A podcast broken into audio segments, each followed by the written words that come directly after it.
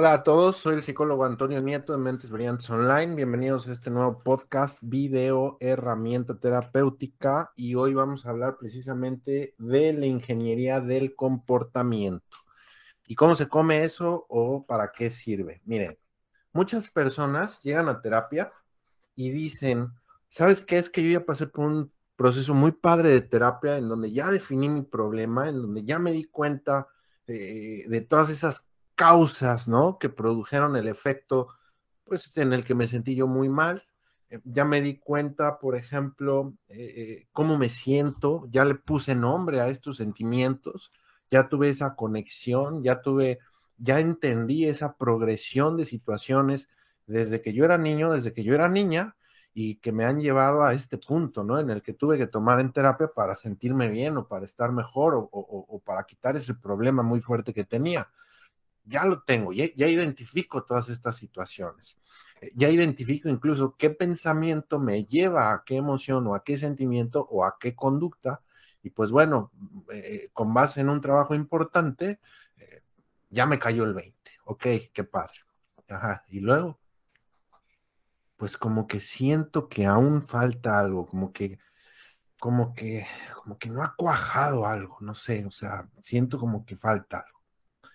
Pues bueno, lo que falta se llama ingeniería del comportamiento. Y si nosotros no ponemos en una buena terapia la ingeniería del comportamiento, entonces no va a terminar de cuajar un buen proceso terapéutico, a mi parecer, independientemente de otras personas que manejen otro tipo de terapia. A mí me funcionó y me funciona y soy partidario de una terapia multimodal conductual. ¿Ok? Entonces, el 50% que le falta a esas personas es entender cómo es que yo estoy eh, eh, eh, teniendo ciertas o haciendo ciertas cosas que hacen que el problema continúe o que el problema se repita o que no termine de sanar. Y eso es de lo que vamos a hablar hoy en específico. Y se llama ingeniería del comportamiento. ¿Qué es la ingeniería del comportamiento? Bueno, la ingeniería del comportamiento nos va a ayudar a establecer conductas, a mantener conductas y a eliminar conductas. ¿Cuáles conductas? Las que me llevan a ese punto en donde yo me siento mal, las que me llevan de regreso al problema, las que no me sacan de esa situación en donde yo estoy mejorando. Entonces, eso es la ingeniería del comportamiento. Voy a compartir mi pantalla para todos aquellos que me están viendo en YouTube. Si no, pues bueno, se van a enterar de todo el chisme en Spotify. No pasa nada, está bien. Y vamos a compartir pantalla. Entonces, estoy compartiendo mi pantalla. Y ahora, vámonos a la pizarra. Ok. Entonces, ¿qué cosa es la ingeniería del comportamiento. Van a ser una serie de estrategias en donde yo voy a hacer que mi mente, cuando se ponga en automático, me lleve a donde yo quiero. Ah, caray, ¿cómo es eso? Imagínense que su mente, su cerebro los pone en automático. Bueno, pues ese automático, a nivel inconsciente, lo que hace es hilar algo que se llama estímulo va a provocar una conducta y esa conducta va a tener ciertas consecuencias. ¿Ok? Entonces, vamos con una regla muy, muy simple de la ingeniería del comportamiento. Las conductas se van a perpetuar si reciben un premio. Entonces, si yo premio las conductas, buenas o malas, ¿eh? Buenas o malas, a ver, esperen, si ya se volvió loco esto. Aquí está. Si yo premio las conductas buenas o malas, esa conducta va a seguir para siempre, se va a repetir. Pero si yo esa conducta la castigo, entonces esa conducta se va a detener. ¿Ok? Esa es la regla de oro de la ingeniería del comportamiento. Grábenselo muy bien. Entonces, vamos de regreso. Vamos a ver, vamos a hacer ejemplos reales porque quiero que ustedes también los hagan y que vean de qué manera están siendo ustedes eh, eh, condicionados por ustedes mismos y por los demás, ¿no? Aquí vamos a entender algo muy importante. Vamos a entender qué es un estímulo. Un estímulo es cualquier cosa. Puede ser una persona, puede ser un día, puede ser un color, puede ser una fecha, puede ser eh, una experiencia, puede ser un evento, cualquier cosa. Ese estímulo va a detonar una conducta y esa conducta va a tener eh, una consecuencia, dependiendo tanto del estímulo como de la consecuencia, que esa conducta permanezca o no. Entonces, lo primero que vamos a hacer dentro de la tecnología de la conducta es algo que se llama tecnología de control del estímulo. La tecnología del control del estímulo tiene que ver con algo que se llama instigación. Ok, ¿qué es la instigación? Instigación. Ok. La instigación es cuando yo recibo estímulos de una manera constante e incluso sutil o subliminal y van a provocar una conducta. Como por ejemplo que, a ver, ahí les va algo, ¿no? Esto yo lo pongo siempre en ejemplo en terapia. Terminen la frase. ¿Cuál es el eslogan de Liverpool? ¿Cuál es su eslogan? Liverpool es parte de mi vida. Ya hice un súper este, comercial. ¿Cómo sé que Liverpool es parte de mi vida? Pues porque por ahí lo vi, lo oí, lo escuché, me pusieron colores bonitos, lo pusieron en un lugar donde llama la atención. Entonces eso precisamente se llama instigación. En terapia, los que trabajan conmigo saben que yo les mando a hacer una pared del bienestar. ¿Y qué es la pared del bienestar? En una pared lo que van a hacer es escribir frases, escribir notas, dibujar recortes, impresiones, etcétera, etcétera, de la vida que quieran tener. ¿Por qué? Porque esos estímulos a través de la instigación van a producir una conducta. También les pedimos que escuchen los podcasts, que lean algún audiolibro, que bajen algunas aplicaciones, que vean una serie, que vean una película, que vean anime, etcétera, etcétera. ¿Por qué? Porque vamos a meter estímulos positivos para la recuperación del problema. A eso se le llama instigación. Ahora, otra de estas situaciones se llama modelamiento. Modelamiento. El modelamiento lo que va a hacer es que paso a paso voy a crear una conducta con alguien o de la mano de alguien. El modelamiento, les voy a poner un ejemplo específico una conducta negativa. Me llega un chavo de 16 años, su mamá aterrorizada, eh, el chavo es muy flojo, no cumple las tareas, está a punto de reprobar, eh, le vale chetos la vida, la mamá está muy mal y bueno, investigando en psicoterapia lo que nos dimos cuenta fue que este chavo nunca vio trabajar a su papá. Su papá trabajaba afuera y lo único que hacía cuando llegaba papá era llegar los fines de semana, se quitaba los zapatos, se sentaba en la sala, tomaba cerveza, veía deportes, comía lo que quería, su papá tiene pues obesidad y ese fue el modelamiento que vio. Entonces, de repente papá, ¡pum!, se jubila. Y todos los días de papá son muy simples. Me levanto tarde, me dan de desayunar, me voy a la tele, veo qué hago y en la tarde me siento a ver otra vez la tele, riego las plantas, me siento a ver otra vez la tele, ceno como bien y al final del día me duermo también tarde. ¿Qué fue lo que sucedió con este muchacho? Bueno, pues se creó una conducta a base de modelamiento igual que papá. Y eso es algo desafortunado, ¿no? Una conducta de modelamiento es cuando nosotros con una persona decimos, sabes que yo te acompaño, tú puedes. Ok, te sientes muy mal, va que va. ¿Qué es lo que no puedes hacer? Eh, eh, no, no, puedo tomar la decisión de decirle que, a mi pareja que ya no quiero estar con mi pareja. Ok, no te preocupes. Bueno, vamos a ver qué tendrías que hacer para decirle a tu pareja que te estás haciendo sintiendo mal o qué tendrías que hacer una pequeña conducta que eventualmente te lleve. Yo te voy a acompañar o le podemos decir a alguien de tu entera confianza que te acompañe ¿qué conducta podría ser? Y lo que esperamos que nos digan las personas es decir, bueno, es que se lo tengo que decir a alguien de mi familia. Yo actualmente, ¿no? Apenas tuve una persona que está siendo violentada por su pareja y aquí en, la ingeniería del comportamiento, el modelamiento, lo que yo le pedí o le solicité es que, o más bien le encaminé o le encaminamos a que ella tomara la decisión de decirle a dos o tres personas de su entera confianza lo que está sucediendo. Y entonces el recibir el apoyo y el ejemplo que le están dando estas personas eventualmente va a llevar a que se cree la conducta que deseamos. ¿Sale? Ahora, vamos con otro que se llama desvanecimiento. ¿Qué es el desvanecimiento? Desvanecimiento. Muy bien. El desvanecimiento es la retirada gradual de un reforzador que no queremos tener por otro reforzador mejor o más sano. Por ejemplo, em, un ejemplo muy simple, alcohólicos anónimos hay muchas personas en Alcohólicos Anónimos que son hipersociales o que pudieran tener un problemita de hiperactividad. Entonces lo que hacen es que cambian un reforzador que es la cantina.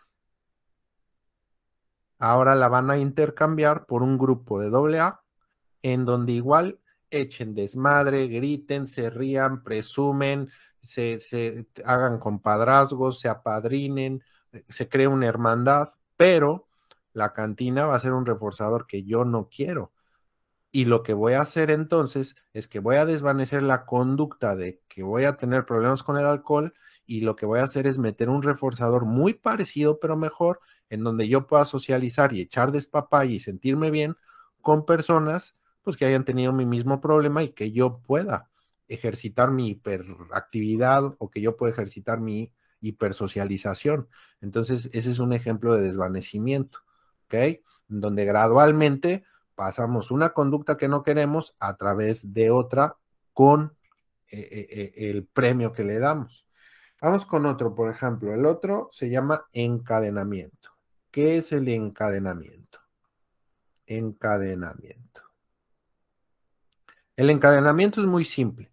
Es cuando yo construyo una serie de conductas, una por una, y cuando las junto como si fueran un eslabón, estas conductas van a crear una conducta mucho más importante, mucho más fuerte y muy inesperada. Esto sucede, por ejemplo, con personas que tienen problemas de autoestima. Cuando nosotros construimos ciertas conductas, en este caso logros, nos damos cuenta que estos logros van a construir un, digamos que una sensación de poder, un empoderamiento. Un ejemplo en específico de encadenamiento. Karate Kid. Para los que vieron Karate Kid, la vieja con el señor Miyagi o la más nueva con la película, con este Jackie Chan. Ahí vienen ejemplos muy buenos de encadenamiento. Pues de repente al aprendiz lo ponen a poner cera, quito cera, pongo cera, quito cera. Y de repente a pintar, para abajo, para arriba, para abajo, para arriba o con este otro chavito, ¿no? El hijo de Will Smith. Este, a ponerme la chamarra, quitarme la chamarra, ponerme la chamarra, quitarme la chamarra. Entonces, ¿qué sucede? Que lo que yo estoy haciendo es crear en el cerebro del aprendiz una conducta de reacción para cuando yo le pongo una primera prueba de batalla, ya tenga en automático esas conductas de defensa. Ese es un ejemplo muy simple del encadenamiento. Y luego viene el reforzamiento. Aquí está. Reforzamiento. Si yo quiero crear una conducta, la tengo que reforzar. Pero muchas veces yo refuerzo conductas que no quiero. Y esto pasa mucho con los ansiosos en ansiedad y en depresión. Las conductas de ansiedad y de depresión son reforzadas. ¿Y qué sucede? pues que no se curan las personas. Por ejemplo, hay muchas personas que premian, o sea, refuerzan su ansiedad. Híjole, ya me sentí mal, no puedo respirar, siento que no me voy a desmayar, este, ya no puedo pensar bien, me mareé, pues me reporto al trabajo que, pues que no voy a ir, premio. Y me quedo acostado, premio. Y me pongo a maratonear en Netflix, premio. Y me piden Uber Eats, premio. Y viene mi novia o mi novio y me apapachan, o mi mamá o mi hermano o mi hermano y me apapachan, premio. Entonces, ¿qué sucede? Que se refuerza la conducta de ansiedad y este ansioso va a ser ansioso por siempre. O vamos con los depresivos. Hay muchas personas que se deprimen y lo primero que hacen es aislarse. Y cuando se aíslan, pasan tiempo a solas. Y su tiempo a solas está padre. Y después de estar aislados, lo que hacen es irse a una tienda y que se compran el helado y que se compran las galletas y que se compran la hamburguesita por Uber Eats o por Rappi y después de eso se compran su chelita o definitivamente ni siquiera se bañan ni se quitan la pijama. Todo eso es un premio y entonces están premiando una conducta de depresión y no podemos premiar ese tipo de conductas, si saben?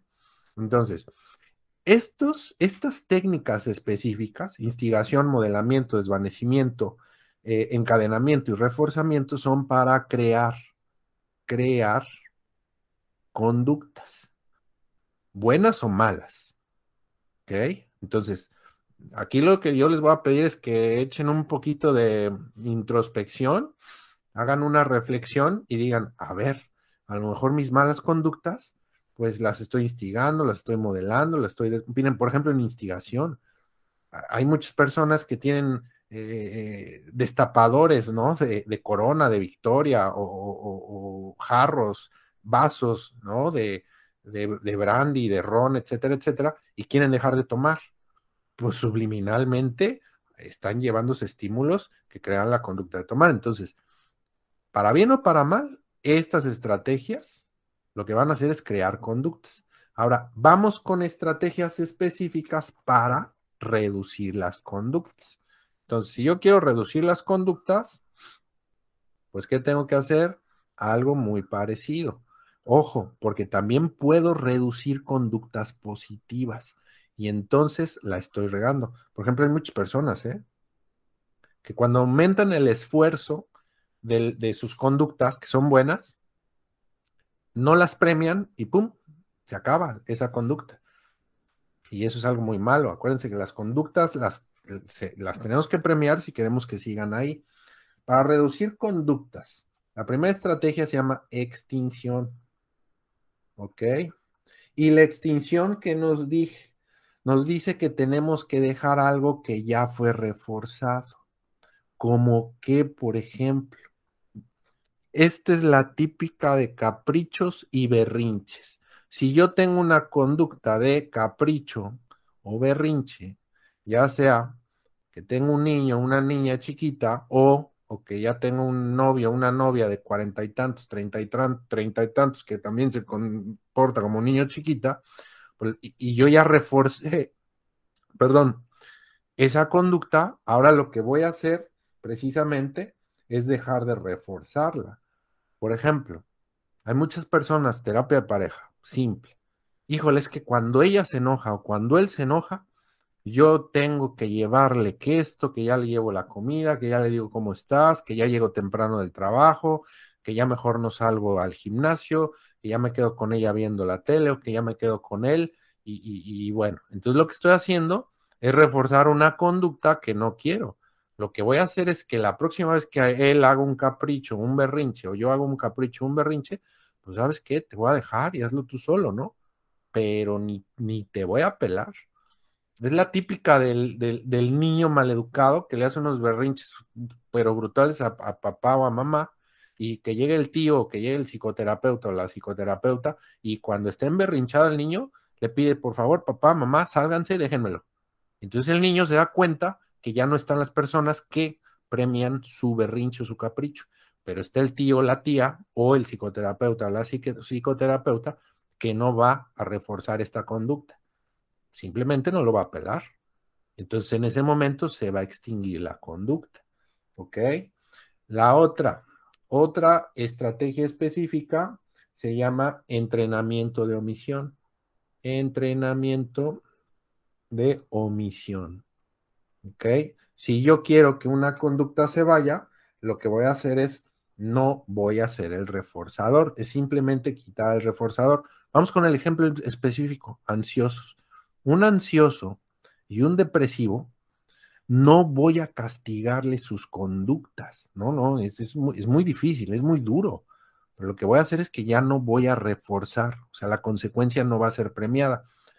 Les acabo de decir que un ansioso se premia y se queda en casa y falta el trabajo y, y, se apapacha y llegan y lo cuidan. Pues ahora cuando alguien esté ansioso, muy probablemente pues lo vamos a dejar. O si yo soy ansioso, pues no le voy a decir a nadie que, que estoy ansioso y voy a atravesar la ansiedad, ese día bien fuerte de ansiedad, híjole, lo voy a atravesar yo solito. ¿Y qué va a suceder eventualmente? Pues que ya no voy a reforzar la conducta de ansiedad. O por ejemplo, si yo estoy depresivo, no me voy a echar, no me voy a pedir de esas 3.000, 4.000, 5.000 calorías en el oxo. Al contrario, si yo estoy depresivo, a lo mejor me pongo a hacer mi vida normal, me pongo a dibujar, me pongo a, limpiar el baño, hago el súper, eh, adelanto el trabajo, etcétera, etcétera, si yo estoy de alguna manera depresivo. O sea, quiere decir que no voy a reforzar, no refuerzo. O sea, no premio de ninguna manera la conducta que está sucediendo. Eso se llama entrenamiento de omisión. ¿Cuál es el otro que viene? Se llama reforzamiento diferencial. ¿Qué es el reforzamiento diferencial? Ok. El reforzamiento diferencial es cuando yo voy a dar un refuerzo cada cierto tiempo. Aquí ya puse un reloj. Cada cierto tiempo yo me voy a dar un premio de una conducta que ya no tengo. Por ejemplo, si yo dejé de, discutir, si yo dejé de tomar, si yo dejé de pelear, si yo dejé de lastimarme, si yo dejé de consumir 4000 calorías al día, entonces cada siete días yo me voy a dar un premio. Y cada mes lo voy a festejar todavía más grande. Vamos de nuevo con los alcohólicos anónimos. Yo trabajo con muchos alcohólicos anónimos. Por ejemplo, el reforzamiento diferencial con Alcohólicos Anónimos es que ellos festejan su mes y se lo aplauden, ¿sí saben? O que festejan su año. Los aniversarios es como si volvieran a nacer, son algo muy bonito, ¿no? Eso, por ejemplo, es el reforzamiento eh, eh, diferencial. Mm, ¿Qué otra cosa? Otro es el coste de respuesta. Costo o coste de respuesta. Quiere decir que me va a costar poco a poco algo eh, eh, eh, el hecho de yo tener una conducta. ¿Cómo sería esto? Es algo muy, muy simple. La pérdida del prestigio. Vamos a poner un ejemplo súper simple. Los que trabajamos o los que alguna vez, este, acuérdense, cuando iban a la escuela y tenían tres retardos, equivalía a qué? A una falta.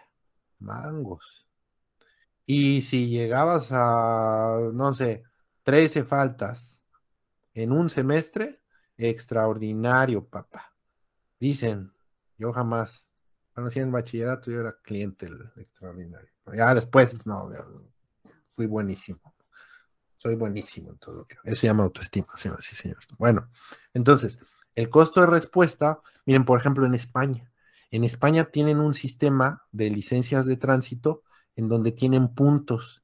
Si no me equivoco, tienen, depende de la licencia, tienen 10 puntos, ¿no? Las licencias. Y cuando tú tienes una infracción, te quitan de uno, de dos, de tres o de cinco puntos.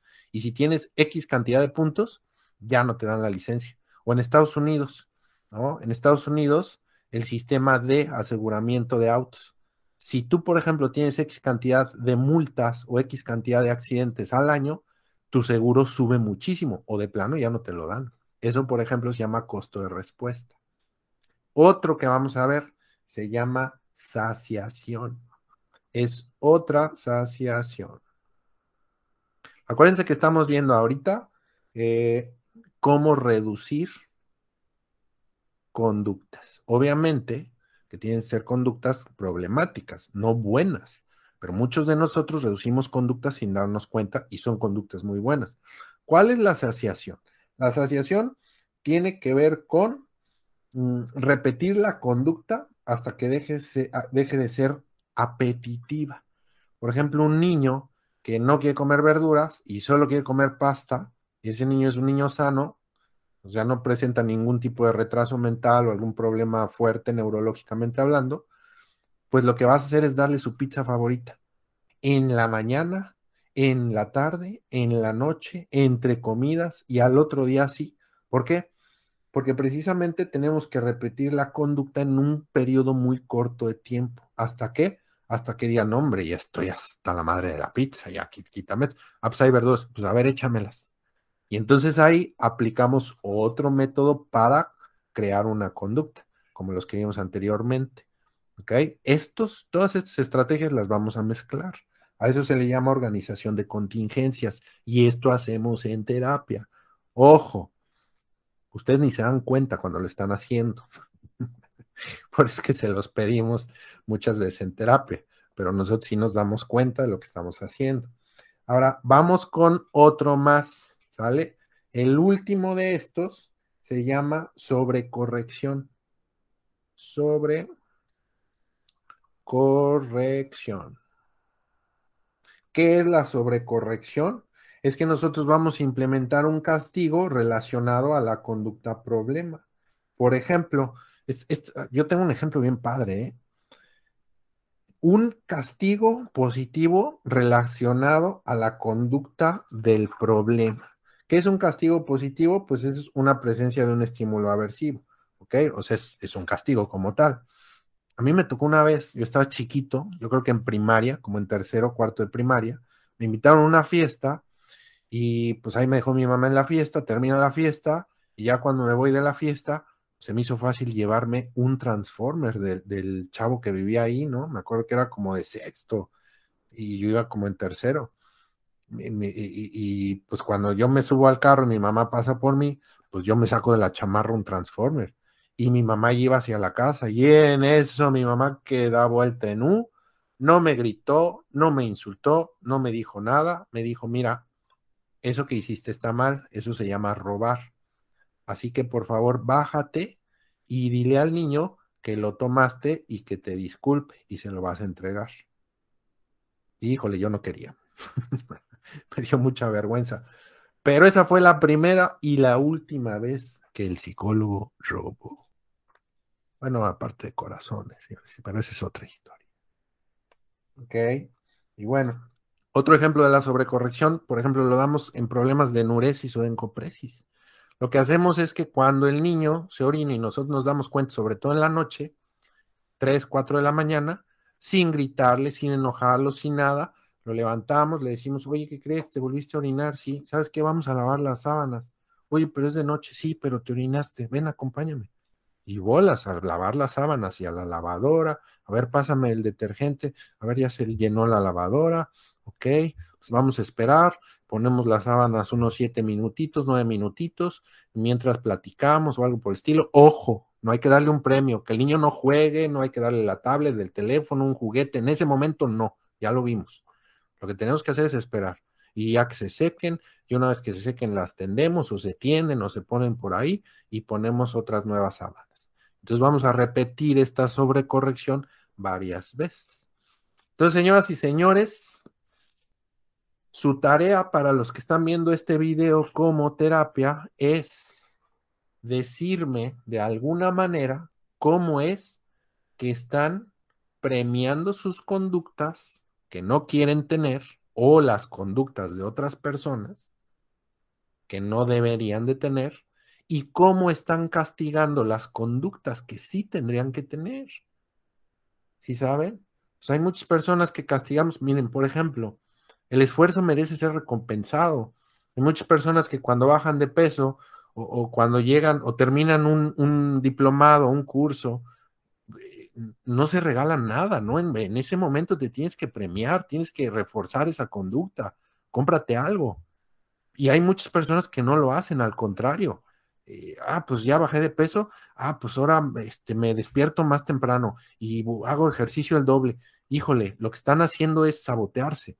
Lo que tienen que hacer es que, pum, bajé no sé tantos kilos y entonces hago una de esas estrategias y de repente hago un, un cheat day, ¿no? Que es el famoso que hacen los nutriólogos. Ah, pues si comes seis días a la semana bien padre, vas a tener tu cheat day ese día en donde vas a comer lo que tú quieras, pero en porciones este, adecuadas. Lo que quieras, sí, lo que tú quieras. Siempre y cuando sumes esos seis días. Y hay personas que no lo hacen y eventualmente dejan de hacerlo. Personas en el gimnasio que no, no, no se premian sus conductas de esfuerzo y eventualmente esa conducta se premia. La confianza, señoras y señores. ¿no? Yo tengo, por ejemplo, tuve un caso de un, de un niño, bueno, de un muchachito de 13 años. Fue a la fiesta de sus amigos, de, de, su amigo, su amigo tiene uno de sus hermanos que tiene 17, 18 años, también fueron los amigos del hermano, fumaron marihuana los amigos del hermano y lo que hizo el niño fue que cuando le dieron a probar, pues él chupó un poquito, tosió eh, eh, y listo. Entonces llega con los papás al otro día y le dicen, oye, papá, mamá, este, yo les puedo platicar todo, ¿verdad? Y los papás, sí, claro. ¿Qué pasó? Y ya les platica lo, lo que sucedió. Pues bueno, lo que hizo el papá fue que le dio una regañiza horrible, le gritó, le gritoneó, le dijo drogadicto, lo puso a lavar patios. Y la mamá lo que hizo fue hablarle a las mamás de todas para decir que los hijos de tal eran drogadictos. ¿Qué fue lo que sucedió? Pues que la conducta de confianza que tenía este niño, este muchachito, ¡pum! se murió. Y ya jamás le va a tener confianza a sus papás. ¿Por qué?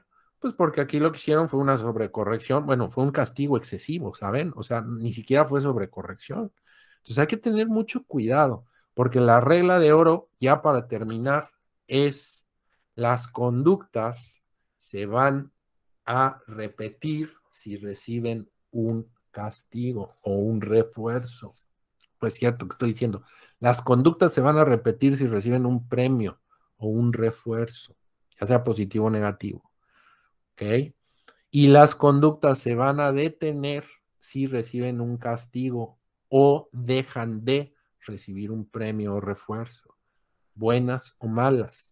¿Qué conductas buenas estás castigando o no estás premiando? ¿Y qué conductas malas estás premiando, reforzando? ¿Sale? Se los dejo de tarea.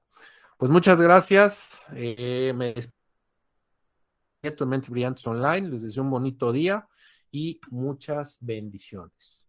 Sigan en su terapia. Bye.